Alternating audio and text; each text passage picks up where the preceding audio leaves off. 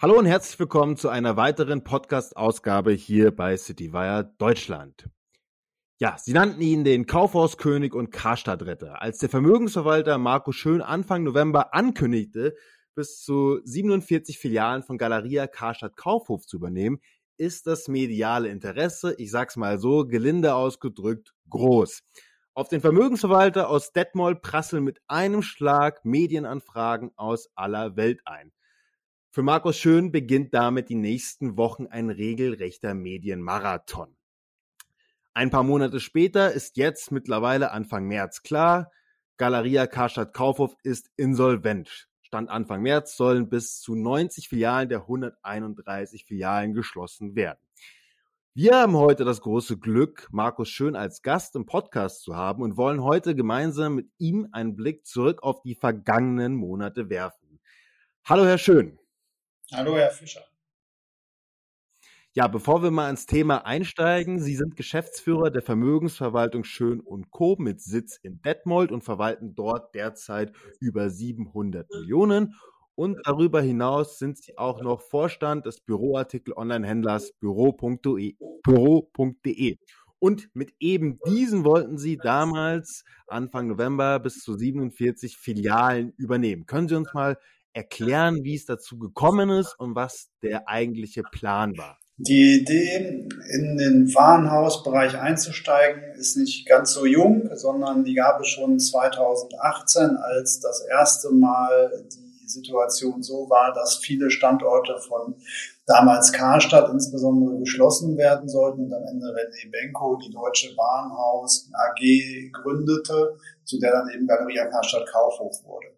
Da haben wir gesagt, aus unserer Sicht werden weiterhin Marken, starke Marken in den Innenstädten gemacht. Das zum einen und zum anderen waren wir überzeugt, dass der Warenhausgedanke nicht tot ist. Es gibt nicht nur das Warenhaus im Internet, nämlich Amazon, sondern es gibt auch weiterhin Warenhäuser in den Städten.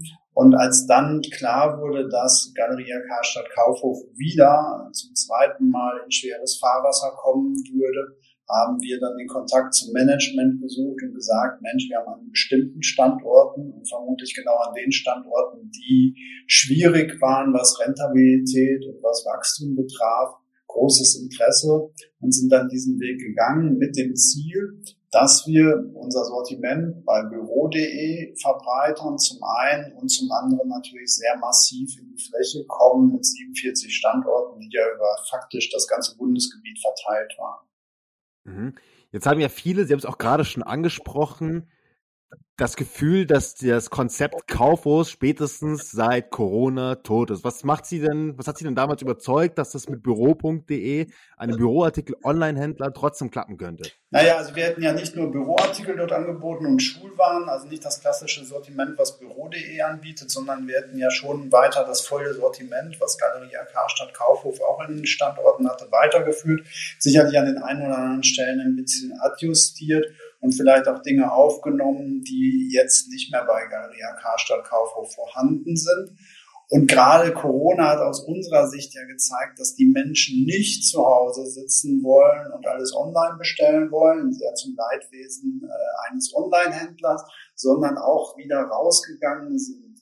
Die Innenstädte waren im letzten Sommer relativ voll, trotz der Sorgen, die man wegen Inflation, Ukraine-Krieg und ähnliches hatte.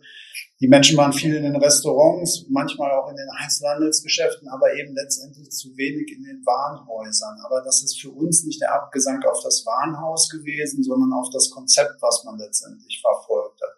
Wenn ich da die Ware einfach nur präsentiere und hoffe, es wird schon irgendeiner kommen und sie zu einem relativ ambitionierten Preis kaufen, kann das nicht funktionieren. Also muss man eben Möglichkeiten schaffen, ein wirkliches Einkaufserlebnis zu generieren.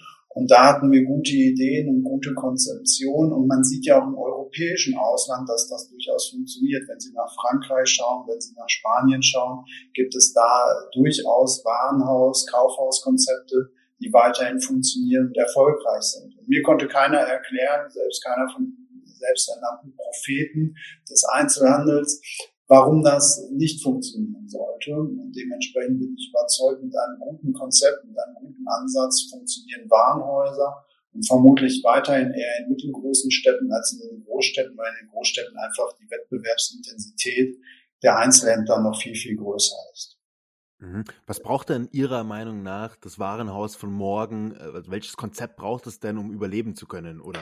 Also ganz wesentlich ist aus unserer Sicht natürlich die Kombination zwischen Online und Filiale. Ähm, es kann nicht sein, dass man im Online-Bereich sehr, sehr viel schneller an Ware kommt als im stationären Geschäft. Dennoch kann man auch in den stationären Geschäften schlicht und ergreifend jede Ware in jeder Form und in jeder Größe vorhalten. Aber da gibt es eben interessante Konzepte.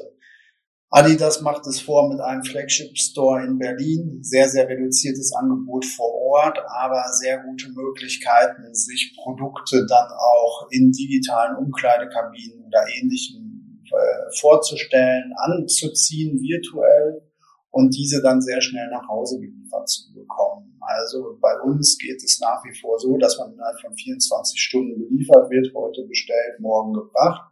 Das kann man sicherlich auch an stationären Standorten machen. Dann noch mit der Wahlmöglichkeit, kommt es zum Kunden nach Hause, holt es der Kunde doch in der Filiale ab, falls er sich noch nicht sicher ist, ob er wirklich am Ende genau dieses Produkt kaufen will. Und dann natürlich die Fragestellung, wie baue ich ein Konzept auf, wenn ich ein Konzept aufbaue, bei dem ich immer wieder sozusagen Laufhindernisse für die Kunden schaffe, damit ich den Baufluss abbremse, dann kann das ein Vertriebskonzept sein, aber das ist einfach nicht mehr zeitgemäß. Also muss ich in Warenhäusern auch einfach die Laufwege ändern und ich muss eine attraktive Sortimentsgestaltung. Letztlich ist es auch wichtig, dass der Kunde sich irgendwie aufgehoben fühlt. Also dass man da, und das war einer der großen Vorteile, die Galeria Karstadt Kaufhof mit sich brachte, sehr motivierte Mitarbeiter da sind, die sagen, wir sprechen den Kunden an, aber, und das war bislang eben dort nicht möglich, wir gehen über den Tellerrand der eigenen Abteilung hinaus und nehmen den Kunden dann sozusagen überall dahin mit, wo er etwas kaufen will. Also angefangen beispielsweise in der Bekleidung über Schuhe, aber dann möglicherweise auch in dem Bereich Haushaltswaren oder vielleicht auch Büroartikel. Mhm. Und mit der Ansage, 47 Filialen zu übernehmen, die Mitarbeiter zu retten und ein neues Kaufhauskonzept zu etablieren, sind Sie dann praktisch Anfang November in die Verhandlungen gestartet. Können Sie uns mal so ein bisschen erklären, wie das dann in den nächsten Wochen und Monaten abgelaufen ist? Naja, also Anfang November sind wir gar nicht in die Verhandlungen gestartet. Anfang November wurde es dann publik. Wir hatten schon wesentlich eher äh, den Kontakt zum Management gesucht. Dann, als die Insolvenz im Schutzschirmverfahren bei Galeria Karstadt Kaufhof bekannt wurde, dann eben zum Insolvenzverwalter.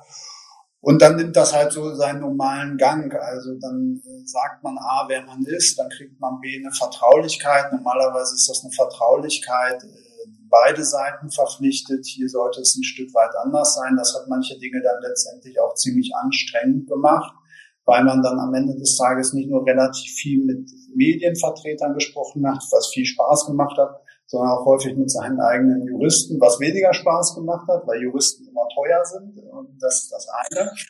Und das zweite, weil man dann natürlich Themen erörtern musste, bei denen man sich die Frage stellte, okay, muss man das jetzt wirklich diskutieren, dass der eine reden und der andere schweigen soll? Ähm, das waren spannende Situationen. Welche Probleme und Herausforderungen gab es denn in den Verhandlungen? Naja, zu den Verhandlungen ähm, möchte ich nichts sagen. Da muss ich weiterhin an den Insolvenzverwalter verweisen und auch, ob es überhaupt Verhandlungen gegeben hat. Äh, wenn man relativ strenge Vertraulichkeitsregelungen hat, dann muss man eben an manchen Stellen dann schweigen. Das fällt gerade jemandem wie mir etwas schwerer. Aber generell kann ich Ihnen sagen, dass es ja immer eine Herausforderung ist, wenn Sie mit einem Unternehmen sprechen, das insolvent geworden ist, weil Sie dann ja die Situation haben, selbst wenn Sie es ganz hätten übernehmen wollen, was bei uns ja nie die Idee war, dass man dann schauen muss, wie man rechtliche und finanzielle Risiken abgrenzt. Das ist das eine. Dann die zweite Frage, wie man konkret einen, einen Carve-out, der es dann ja gewesen wäre, bei 47 Standorten gestaltet und wie man dann eben letztendlich auch dann gut 5000 Mitarbeitende mitnimmt auf den Weg, den man dann gehen will und wie man dann letztendlich auch transparent macht, dass es eben nicht darum geht, riesige Flächen, das wären knapp eine Million Quadratmeter Verkaufsfläche gewesen nach unseren Schätzungen, die man dann hätte bespielen können, dass man die eben nicht mit Bürowaren und Schulartikeln bespielen will und eben nicht mit dem Sortiment von Büro.de ausschließlich, sondern schon deutlich breiter aufgestellt ist. Also es war im Wesentlichen mal losgelöst, ob und wenn ja, welche Verhandlungen es gegeben hat, die Frage nach dem Transportieren des Konzepts. Das war im Grunde genommen die wesentliche Herausforderung, die man auf allen Ebenen hatte. Mhm. Was war dann der Grund dafür, dass es jetzt schlussendlich nicht dazu gekommen ist, dass Sie diese 47 Filialen übernehmen? Na, der Schock der Nachricht, dass man, wie Sie es auch schon eingangs gesagt haben, Herr Fischer, bis zu 90 Filialen schließen wollte. Als wir unser Interesse signalisiert haben, war klar, dass ungefähr ein Drittel Schließungsfilialen sein werden. Ein Drittel, das wären um die 40 Filialen gewesen, 39 Filialen. Jetzt geht nach wie vor durch die Presse, bis zu 90 Filialen sollen geschlossen werden. Ähm, das führt zu einem Weggang von Mitarbeitern und auch von guten Mitarbeitern und von langjährigen Mitarbeitern, den wir nie hätten kompensieren können. Weil wir haben uns immer zugetraut, 47 Filialen sozusagen aus dem laufenden Betrieb zu übernehmen. Aber einmal geschlossene Standorte hätten wir nicht wieder eröffnet und Standorte, bei denen dann möglicherweise zwei Drittel des Personals fehlen, weil sie dann sich andere äh, berufliche Perspektiven gesucht haben, können sie dann mit unserer relativ schlanken unternehmerischen Aufstellung letztendlich auch nicht so weiterentwickeln oder neu strukturieren, dass sie dann erfolgreich werden. Ist ja jetzt nicht so, dass wir hier an den Standorten, die wir jetzt haben, 200, 300 Leute rumsitzen haben, die wir mal eben schnell in Warenhäuser schicken können, um da das Geschäft am Laufen zu halten. Wir waren da auf die Mitarbeiter angewiesen. Und als dann völlig überraschend in der Presse von 90 Standorten, die zu schließen seien, die Rede war, war für uns klar, äh, das würden wir so nicht stemmen können. Mhm. Was mich jetzt besonders interessieren würde, ist, man übernimmt ja nicht tagtäglich 47 Filialen. Wie war denn so die Reaktion aus Ihrem Umfeld, also gerade beruflich und vielleicht auch familiär? Naja, es ist ja nicht so, dass äh, man morgens aufwacht und sagt, jetzt äh, kaufe ich äh, einen Unternehmensteil mit 47 äh, Standorten, 5500 Beschäftigten und irgendwie ungefähr, weiß ich nicht, 700, 800 Millionen Euro Umsatz, sondern das ist ja schon analysiert, besprochen und diskutiert worden. Also im beruflichen Umfeld braucht man entsprechende Gremienbeschlüsse, dass man überhaupt seriös auf jemanden zugehen kann und sagen kann, ich habe genau an einer solchen Größe Interesse. Das hat natürlich für Diskussionen gesorgt und hat auch Abstimmungsbedarf mit sich gebracht. Aber im Ergebnis äh, war das intern so schlüssig und ist ja auch extern sehr positiv wahrgenommen worden, was wir machen wollen, dass man gesagt hat, ja, das trägt man mit. Und ähm, privat war es eigentlich so lange unspannend, bis es dann irgendwie Anfang November, während ich am Küchentisch saß, das Telefon klingelte und da die deutsche Presseagentur dran war und fragte, ob ich den Artikel der Bildzeitung bestätigen Genau, wollen wir da jetzt vielleicht mal, will ich jetzt gleich mal da einhaken, wenn Sie mir schon das Stichwort geben. Es ist ja wirklich eine regelrechte Medienlawine auf Sie zugerollt. Ich habe es eingangs ja schon das Wort benutzt. Auch wenn man heute noch Ihren Namen googelt, findet man immer noch Artikel mit dem Titel Dieser Mann will den Karstadt Galeria Kaufhof XY retten. Wie hat, wie hat das denn für Sie begonnen? Beziehungsweise wann kamen die ersten Medienanfragen rein und was, wie sind Sie damit umgegangen? Also man kann ja viel Negatives über die Bildzeitung möglicherweise sagen. Ich habe die Bildzeitung als einen der fairsten Medienpartner wahrgenommen, die sagten, wir planen zu einer Information, die wir erhalten haben, einen Artikel zu bringen und haben dann mit mir darüber geredet, was sie zum Thema Büro.de und Marco Schön bringen würden. Ähm, das ist dann nur ein Hauch reißerischer geworden, weil dann der erste Artikel war äh, der Retter von Galeria Karstadt Kaufhof oder ähnlich. Das haben dann alle aufgenommen. Äh, dann bin ich halt einige Wochen der Wetter gewesen, bevor dann, glaube ich, die neue Züricher Zeitung schrieb Kaufhauskönig. Dann war ich eine Zeit lang der Kaufhauskönig. Das war eine interessante Entwicklung. Ich hätte aber nie gedacht, dass die Bild-Zeitung mit einem Artikel zugegebenermaßen ziemlich prominent auf der ersten Seite direkt einen solchen Hype auslösen würde, der dazu führte, dass ich dann äh, einen Tag später nach der Nachfrage der DPA hier vier Leute abstellen musste, die nur Medienanfragen bearbeiteten. Das war schon sensationell. Von wem sind denn alles Anfragen gekommen? Praktisch von allen Redaktionen aus Deutschland war mein Gefühl. Also wir haben wirklich ähm, alles, was Printmedien betraf, erlebt. Wir haben die überregionale Presse erlebt. Wir hatten hier im beschaulichen Detmold äh, die ARD mit regionalen äh, Untergliederungen, also WDR war dann auch da, MDR war da, wir hatten äh, Sat1 da, wir hatten RTL, NTV. Also wir hatten im Grunde genommen die ganz ganze Bandbreite. Es wurde in Österreich wahrgenommen, es wurde in der Schweiz wahrgenommen. Wir hatten eine Anfrage von der New York Times. Also das war auch international durchaus tatsächlich ein stark wahrgenommenes Thema. Einer unserer Beiräte bei Schön und Co äh, hat seinen Lebensmittelpunkt in London und es war selbst in der Londoner Presse. Also wir hatten da ähm, eine wirklich sehr, sehr starke Wahrnehmung, die alles übertroffen hat, mit dem wir gerechnet hätten. Mhm. Die Anfragen drehten sich dann ja wahrscheinlich auch darum, wie Sie das, wie Sie den äh, Einzelhandel retten wollen, wie Sie äh, Karstadt, Galeria, Kaufhof retten wollen, aber natürlich auch viel um Ihre Person, schätze ich mal, oder? Ja, also das, was anstrengend war, man hat dann nicht unterschieden, dass es nicht Markus Schön ist, der äh, da Galeria Karstadt Kaufhof zumindest in Teilen übernehmen will, sondern dass es äh, die Aktiengesellschaft Büro.de ist. Ähm, dementsprechend war das dann äh, ein, eine sehr personenbezogene Berichterstattung. Aber äh, da hat man sich dann mit der Zeit auch gewöhnt und ist damit dann auch umgegangen. Man hat dann stärker in, in weiteren Gesprächen immer differenziert. Nee, ich bin im Grunde genommen derjenige, der das Unternehmen repräsentiert, der das, der sein Gesicht hinhält. Aber es ist am Ende ein Unternehmen, was da tätig werden wird. Und ähm, damit war es dann auch einfacher, aber natürlich war es immer schöner, wenn man sagen konnte, das ist nicht irgendeine abstrakte Aktiengesellschaft, die da was machen will, sondern es ist tatsächlich äh, eine Person, die man da in den Fokus geguckt hat. Und dann stand ich halt eine Zeit lang sehr im Fokus. Mhm. Jetzt haben Sie es gerade schon gesagt, Print, überregional, ich schätze mal Radio wahrscheinlich auch, noch dazu Fernsehen. Bei NTV habe ich Sie einmal gesehen und die ARD haben Sie ja gerade erwähnt.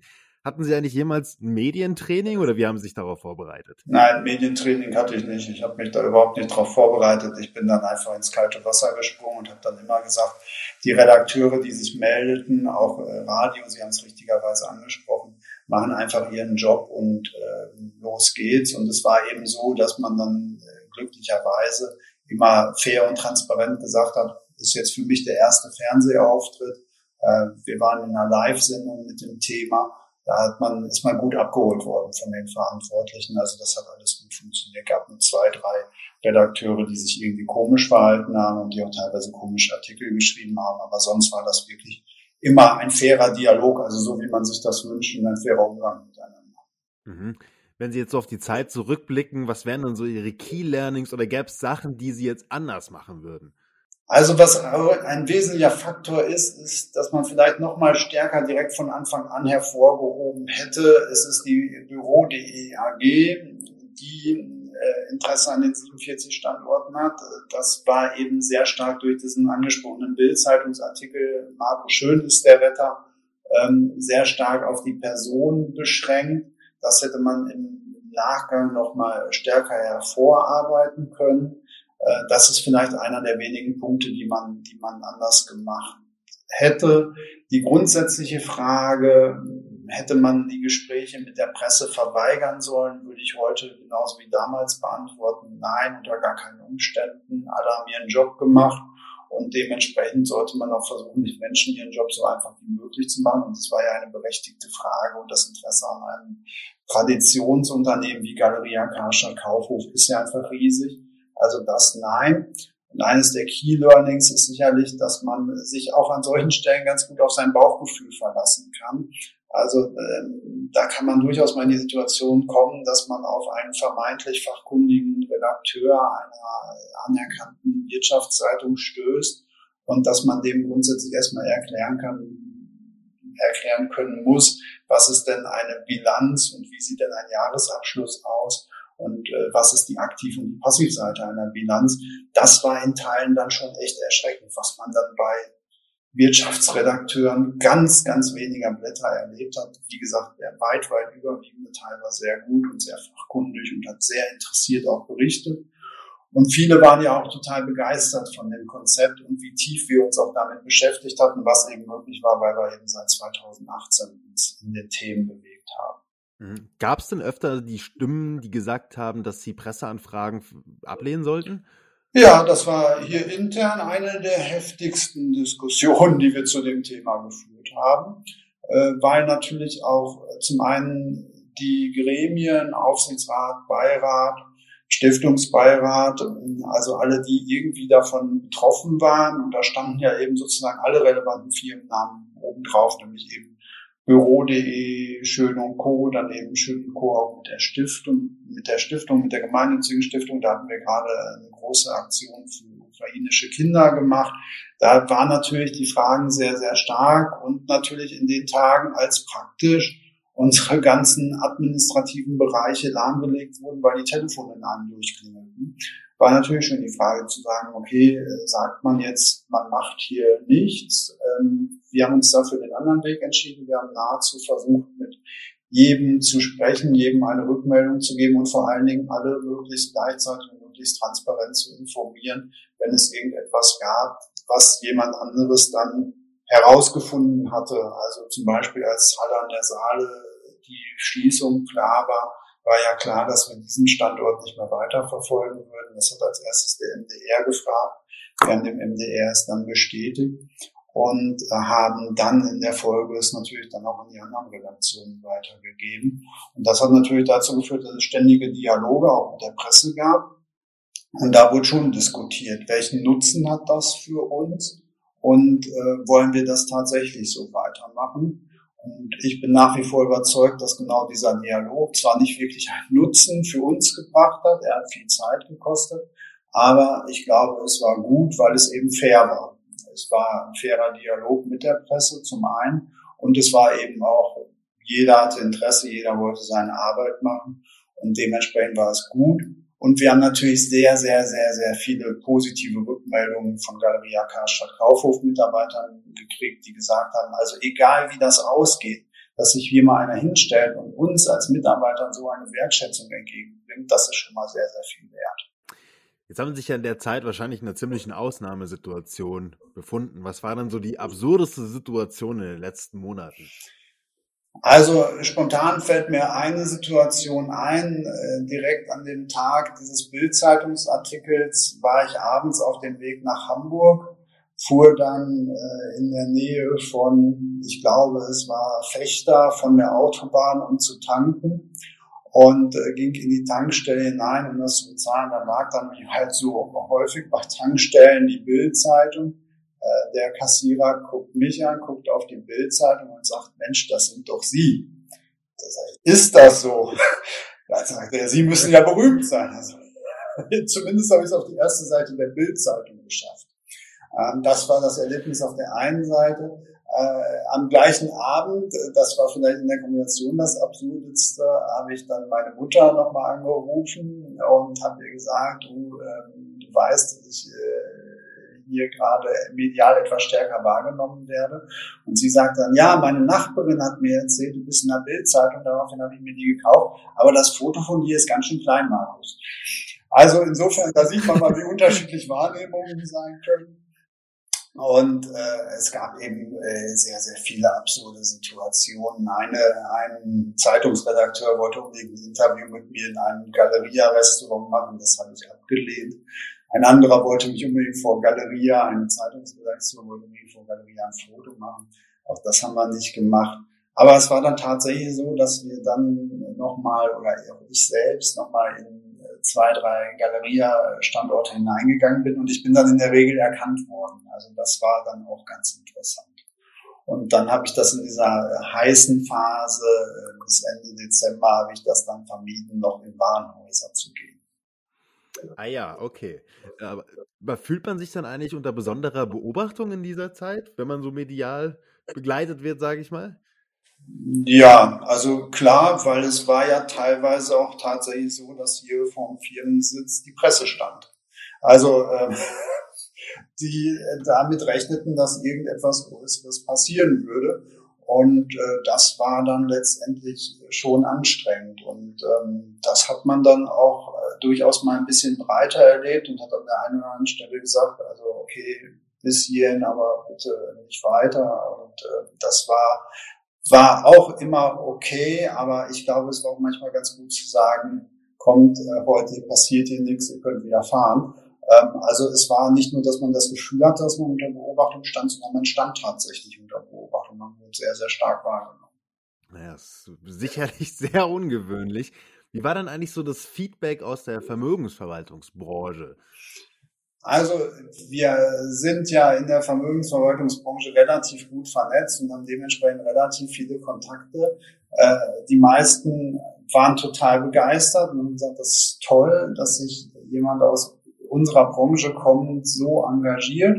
Ganz viele kannten die Vernetzung zu Büro.de gar nicht, die ja auch nur über mich in dieser Doppelrolle, die Sie eingangs genannt hatten, besteht. Und ähm, viele haben dann eben auch gesagt, okay, ähm, können wir uns dann irgendwie, wenn das doch irgendwie mit Fremdkapital finanziert werden müsste, daran beteiligen? Das klingt einfach spannend. Also wir haben da sehr, sehr viel Zuspruch gekriegt. Es soll auch vereinzelt Stimmen gegeben haben, aber das sagt einem ja keiner ins Gesicht. Dafür ist dann ja keiner mutig genug, der die Idee irgendwie doof fanden. Aber ähm, davon habe ich persönlich und auch mein, meine Mitarbeiter nichts mitgekriegt. Das hört man dann eben irgendwann hinterher. Aber auch das gehört ja dazu. Das ist ja gerade das Gute. Wenn immer alle einer Meinung werden, wird sich nichts weiterentwickeln. Ja, wir sitzen ja in München. Ich bin letztens am Stachus entlang gelaufen und da habe ich gesehen, dass die erste Galeria Karstadt Filiale, die zumindest ich seit längerem gesehen habe, schon leer geräumt ist. Wie blicken Sie denn jetzt aktuell auf diese Entwicklungen rund um das Unternehmen? Also sie ist da ja nicht nur leergeräumt, sondern da soll ja so eine Erlebniswelt entstehen mit Pop-up-Stores, mit Ausstellungen, mit nicht kommerziellen Angeboten. Und das in so einer prominenten Lage wie am Münchner Stachus. Bin mal gespannt, ob das funktioniert. Sind kluge Leute, die sich daran jetzt versuchen, aber das ist auch ein Standort, der glaube ich 20 oder 22.000 Quadratmeter Verkaufsfläche hat das schön zu bespielen und so zu bespielen, dass es ein Ankerpunkt bleibt, wird, wieder wird, halte ich für, für extrem schwierig. Und jetzt kann man sagen, in München ist das letztendlich egal. Da gibt es so viele Attraktionen. Da wird immer Leben in den jeweiligen innerstädtischen Bereichen sein. Da passiert genug. Man hat genug Möglichkeiten, um dort auch stationär kaufen zu gehen, wenn man das will. Das gilt auch für die anderen Metropolen, aber das gilt eben nicht für Städte wie Goslar, wie äh, Gießen, wie ähm, vielleicht auch Aschaffenburg oder ähnliche Standorte, in denen solche Warenhäuser tatsächlich Ankerstandorte waren und tatsächlich auch für Frequenz gesorgt haben. Also wir haben bei keinem der Standorte, wir haben dann ja weiter sehr intensiv mit Schweinfurt und äh, Halle an der Saale gesprochen, auch von keinem der dort ansässigen Einzelhändler gehört. Wir fänden das gut, wenn die Standorte nicht mehr da wären, sondern ganz im Gegenteil. Im Zweifel war die Aussage, Konkurrenz belebt das Geschäft, aber für die Attraktivität einer Innenstadt ist es zwangsläufig, dass man eben bestimmte Magnetfunktionen hat. Und die hatten die Warenhäuser mindestens in den mittelgroßen Städten. Und deswegen ist es extrem dauerlich. Und es ist natürlich wirklich bitter für die Mitarbeiterinnen und Mitarbeiter, die da das häufig als zweite Familie gesehen haben, die da von ihrer Ausbildung bis jetzt tätig sind, dass da Mitarbeiter, die 40 Jahre teilweise arbeiten, jetzt ohne große berufliche Perspektive dastehen. Dann kann man sagen, ja, es wird aber ein Sozialplan verhandelt. Das mag ja alles sein und ob der jetzt attraktiv ist oder nicht, will ich gar nicht beurteilen. Aber das, was man am Ende sagen muss, ist, Arbeit ist ja nicht nur das Geld verdienen, sondern das hat ja eine soziale Komponente. Und die war bei Galeria Karstadt Kaufhof sehr stark ausgeprägt, weil es für viele eben die zweite Familie war. Und das ist natürlich ein ganz wichtiger ist natürlich ein ganz wichtiger Faktor, den man da dann letztendlich hat und der jetzt bei vielen Standorten im schlimmsten Fall eben bei 90 verloren gehen wird. Hm, ich merke schon, Sie sind da immer noch sehr nah dran am Thema. Ja, natürlich. Also, weil es natürlich, äh, äh, sitzt man jetzt nicht da und sagt, Mensch, äh, Hat ja nicht geklappt. Gibt ja noch 27 andere Warenhauskonzerne in Deutschland. Einen wird man schon irgendwann kriegen. Sondern es ist eine Situation, dass unser Konzept vielleicht die letzte Chance, klingt, klingt jetzt pathetischer, als es gemeint ist, für das Warenhaus in Deutschland gewesen ist. Wenn Sie da so Mall-Modelle haben mit Shop-in-Shop-Konzepten und so weiter, ist das einfach anders. Und natürlich äh, beschäftigt einen das Thema und man hat eben so viele Menschen dann auch dadurch kennengelernt, gerade in den Filialen, in den 47 Standorten. Und man kennt da eben auch Einzelschicksale und das lässt einen ja nicht los. Ja, man ist da ja nicht gefühlskalt. Mhm. Also das heißt, Sie würden auch in Zukunft, wenn sich nochmal die Gelegenheit bieten würde, nochmal so, nochmal Filialen übernehmen. Naja, der Zug bei Galeria Karstadt Kaufhof ist aus meiner Sicht abgefahren, weil da die Situation eben ist, dass die Anzahl der Mitarbeiter, die an den Standorten noch zur Verfügung steht, einfach signifikant geschrumpft ist. Das heißt, das Konzept, wie wir es ursprünglich geplant haben, was ja sehr mitarbeiterzentriert war, lässt sich heute schon nicht mehr so umsetzen. Ähm, und sonst gibt es nicht mehr sehr viele Warenhäuser, das muss man ja auch ganz klar sagen. Ähm, gibt ja eine andere große Insolvenz, die gerade durch die Presse geht. Dann freut man sich einerseits, wenn es dann sofort heißt, äh, wäre das nicht ein Thema für Büro.de. Auf der anderen Seite weiß man ja, dass das genau kein Thema für Büro.de ist. Also insofern dieses Konzept, was wir bei Galeria Karstadt Kaufhof gesehen haben und gerne umgesetzt hätten, wird es, glaube ich, in der Zukunft tatsächlich nicht mehr geben. Ähm, das, was man, was man angehen kann, sind eigene Standorte. Aber das ist natürlich dann auch ein Stück weit ein anderer Ansatz. Und der ist natürlich dann auch wesentlich kleinteiliger, das muss man sagen. Also dieses Warenhausthema, 47 Standorte bundesweit, das hat sich, glaube ich, mit dem Scheitern leider final erledigt. Jetzt haben Sie es gerade schon angesprochen. Vergangene Woche hat der Piep und Kloppenburg, der Modehändler, angekündigt, dass sie Insolvenz beantragen werden. Sind dann auch sofort wieder Anfragen auf Sie eingeprasselt, weil Sie ja der Kaufhausretter sind. Ja, also eingeprasselt nicht, aber irgendwie so 10, 12 äh, Redaktionen haben sich schon gemeldet und haben gesagt, naja. Mensch, äh, das wird doch wunderbar passen, ob 47 Standorte oder 67 Standorte. Es gibt auch eine große Überschneidung hinsichtlich der Standorte, die wir bei Galeria Karstadt Kaufhof interessant fanden. Das könnte doch auch passen. Umsatz ist auch vergleichbar, Mitarbeiteranzahl ist ein Tuck höher jetzt bei Peak und Kloppenburg mit etwas über 6000 Mitarbeitern.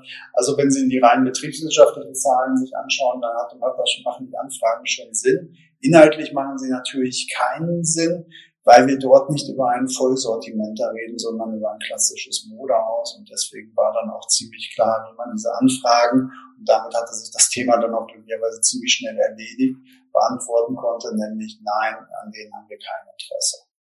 Aber im Moment bei jeder größeren Insolvenz im Einzelhandel fällt der Name Büro.de. Das ist vielleicht ganz schön. Auf der anderen Seite äh, muss man eben aufpassen, dass man keine Hoffnungen deckt, die man nicht erfüllen will. Also die Marktchance, die wir bei Galeria Karstadt Kaufhof gesehen haben, war schon eine ziemlich einmalige. Ja, Herr Schön, vielen lieben Dank für die Einblicke.